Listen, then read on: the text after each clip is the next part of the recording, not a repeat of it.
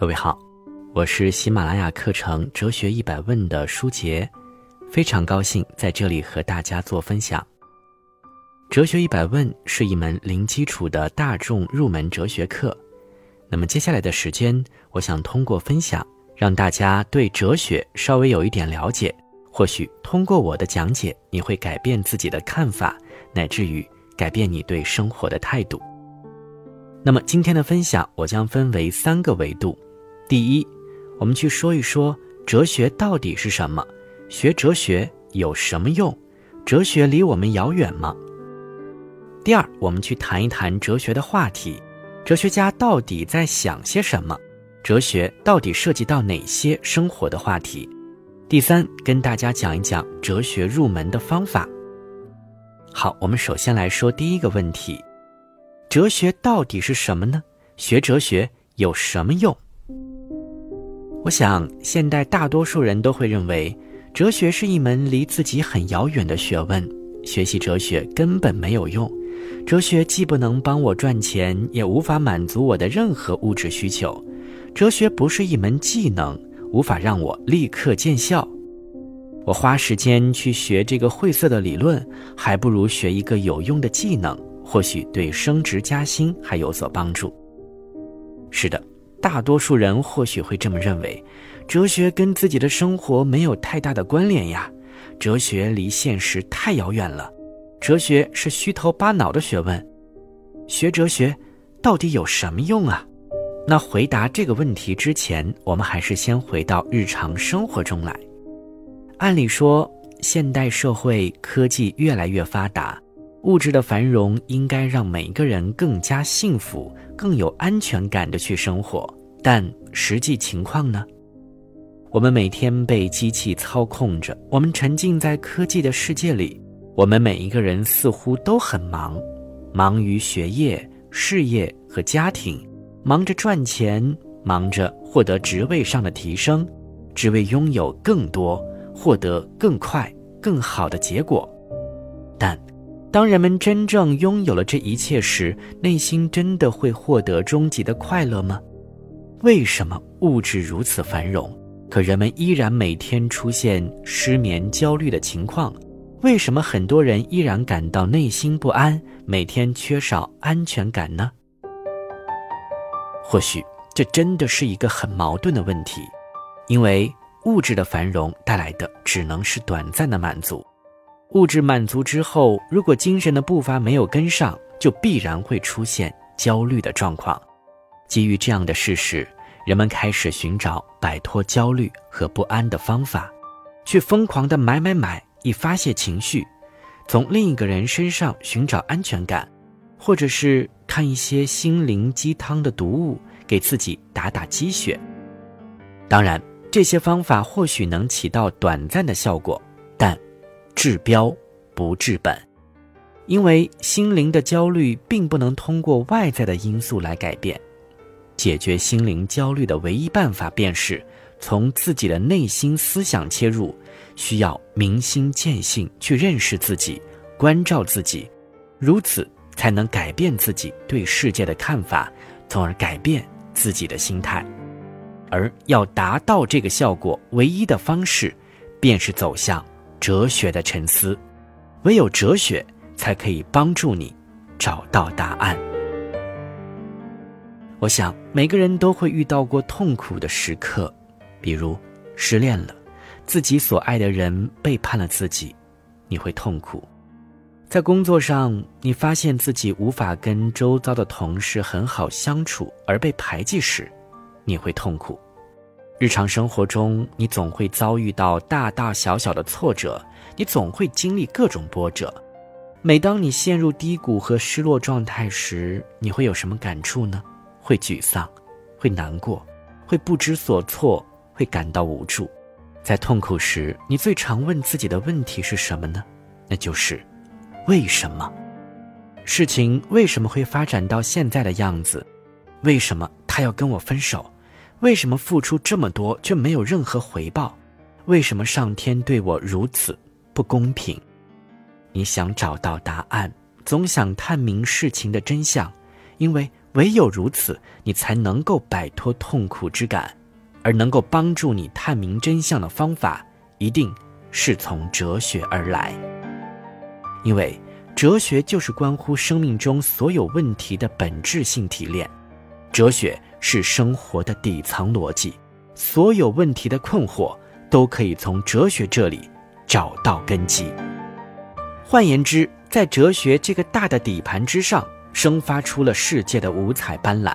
那么，当我们在这个五彩斑斓的世界里遇到了危险时，我们唯一的办法就是回到基底的哲学层面去探明答案。每当问出为什么的时候，其实你就是最接近哲学的时刻，因为你开始陷入沉思了，你开始从现象出发去探寻背后隐藏的本质。你开始找原因，你想把那些困扰着你的问题搞清楚，这其实就是一个哲学思考的过程。所以，你能说哲学离你很遥远吗？其实，哲学就在生活之中，哲学本身就是对生活的一种反思，只是因为现代的生活让人们把更多的精力放在表面的物质生活，而忽略了精神生活的探索。我们身处在一个科技飞速发展的时代，一切都变化的太快了，世界太过喧嚣，以至于我们把很少时间留给自己的内心，而哲学便是那个变化中永恒不变的东西。你抓住了哲学，你就能够更加从容去面对生活中的大风、大浪、大喜和大悲。哲学。就是对生活真相的揭示，是思想的探险，能帮助你更好的认识自己，认识世界，治愈你的心灵焦虑。所以，对普通人来说，哲学到底有没有用呢？显而易见了。那么接下来，我们来说一说哲学的话题。哲学到底涉及到哪些生活话题呢？关于生命、欲望、死亡、灵魂、幸福等话题，其实都可以在哲学探索中找到答案。人生为什么如此痛苦？境遇可以获得人生的永恒宁静吗？如何认识你自己？人是自由的吗？如何成为更好的自己？可能终其一生，我们每个人都会受到这些问题的困扰。而这些问题在两千多年来的哲学家那里已经有所涉及了。苏格拉底是古希腊的一位著名哲学家，他特别爱问问题，什么都问，对人间万象十分好奇。他将德尔菲神庙里的一句箴言视为自己的人生信条，这句箴言就是：“认识你自己。”认识你自己看似简单，实则非常难。很多人可能一生都处在认识自己的过程。你是谁？从哪里来？要到哪里去？你有着怎样的性格？有着什么特点？擅长做什么？有怎样的优点和缺点？如果一个人能够真正把这些问题吃透，那就达到了一定境界了。所谓哲学的思考，就是一个探究自己的过程，明心见性，认清自己在世界中的位置。才能够更好的与周遭的一切和谐相处。柏拉图提出了理念论，我们看到的现象世界只不过是对这个理念世界的分有与模仿罢了。理念论其实隐藏着一个至深的哲理：万事万物背后总有规律可循。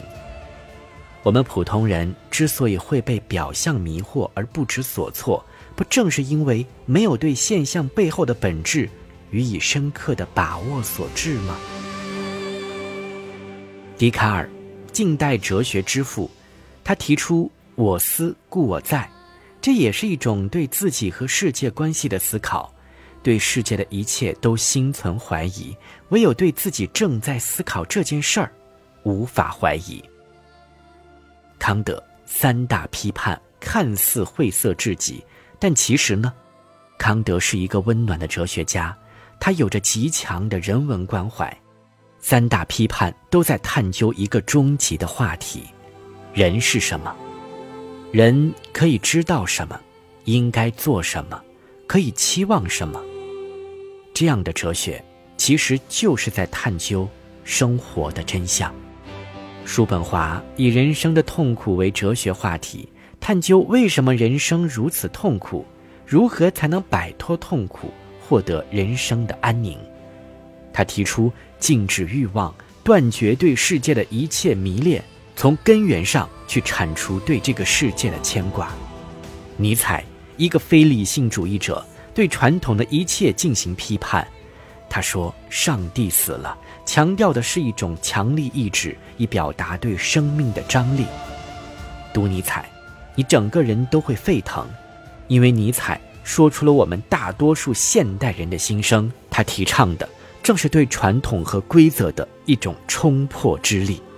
当然，哲学家实在太多了，包括海德格尔探究的死亡哲学，萨特探讨的人的存在意义。这些哲学家的思想。都在说什么呢？都是在围绕着生活本身，都是在围绕着人和世界的关系、人自身和自身的关系问题而展开。哲学深深根植于我们的生活之中，哲学家说的，就是生活本身，并且是将生活的本质抽离出来进行论述。只是理论和学术的研究是一个晦涩的过程，因而。大家觉得哲学是深奥、不能接近的，这其实是一种错觉。往往这种错觉让大家对哲学产生了距离感。但其实，哲学是最具有美感的，因为它和人性是打通的，你能够从中获得一种真正的共鸣。哲学当然是爱智慧，是理论的论证，是逻辑的演绎，但我更认为。哲学其实就是对生活本身、对世界真相的探索，所以你说哲学离我们遥远吗？哲学近在咫尺。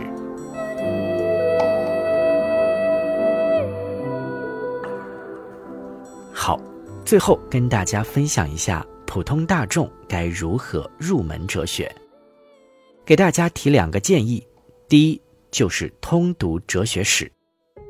因为哲学史是将历史上所有哲学家的观点串联起来的内容，从古代到现代，把历史上伟大的哲学家的思想过一遍，你会逐渐由浅入深领略到思想史的魅力，你会搞清楚人类这几千年来思想到底是如何演进的。对于当下的很多思想，你也可以找到理论的源头。比如，在古希腊时期，哲学家最早探究的是世界的本质问题；而后到了中世纪基督教哲学阶段，神学与哲学结合；紧接着到了近代理性主义时期，自我意识开始觉醒，哲学探讨的是认识论的问题：如何认识这个世界？有什么方法？是经验归纳还是理性演绎等等？到了现代阶段，非理性主义、语言哲学、现象学。和存在主义会开启你更多发散性的思维角度，而到了后现代，你通过哲学家的阐述就能够了解到文化工业、传媒消费、政治权力等要素背后的本质指向。于是，通过哲学史的学习，你就知道如何做一个内心不再焦虑的现代人。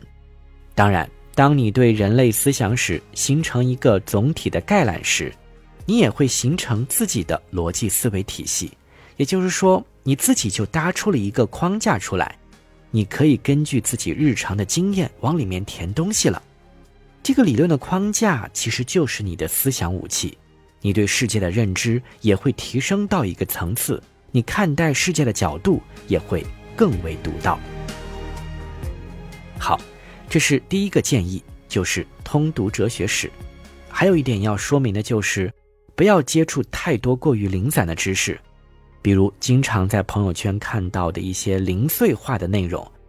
今天看到一个哲学家柏拉图发表了一个什么观点，明天看到黑格尔的一个观点。虽然你阅读了很多很多这样类似的文章，但串联不起来，无法形成一个体系，这对于你整体性的思维架构的建立是起不到任何效果的。因此。要想入门哲学，要想提升思维，一定要先从哲学史入手。第二个建议就是学会画逻辑图。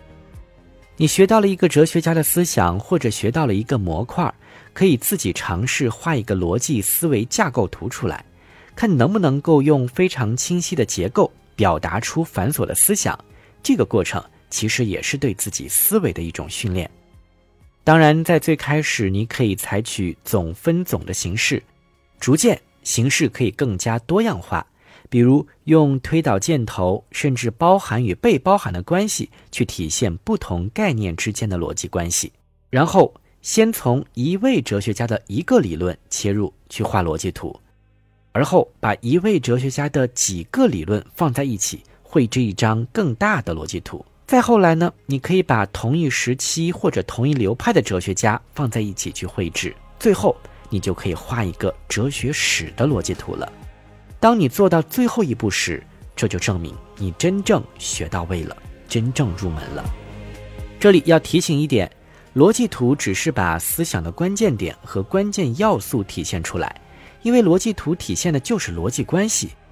只要在一张图里能清楚地看到各个概念、各个观点、各个哲学家之间的逻辑关系，那么这张图就算绘制完成了。好，这是给。初学者提供的两个建议，一个是通读哲学史，另一个是绘制逻辑思维导图。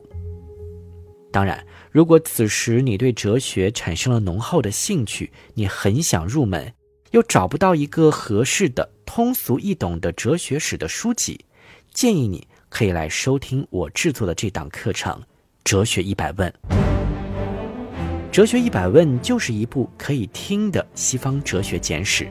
最大的特点就是通俗易懂，人人都能上手入门。你并不需要哲学基础，因为我的内容已经过滤过一遍了，把那些晦涩的理论通过我的理解输出为了大众能听懂的语言。所以听《哲学一百问》会让你轻松入门哲学。当然，我们这档课还有一个特点就是非常系统，总共分为了三季。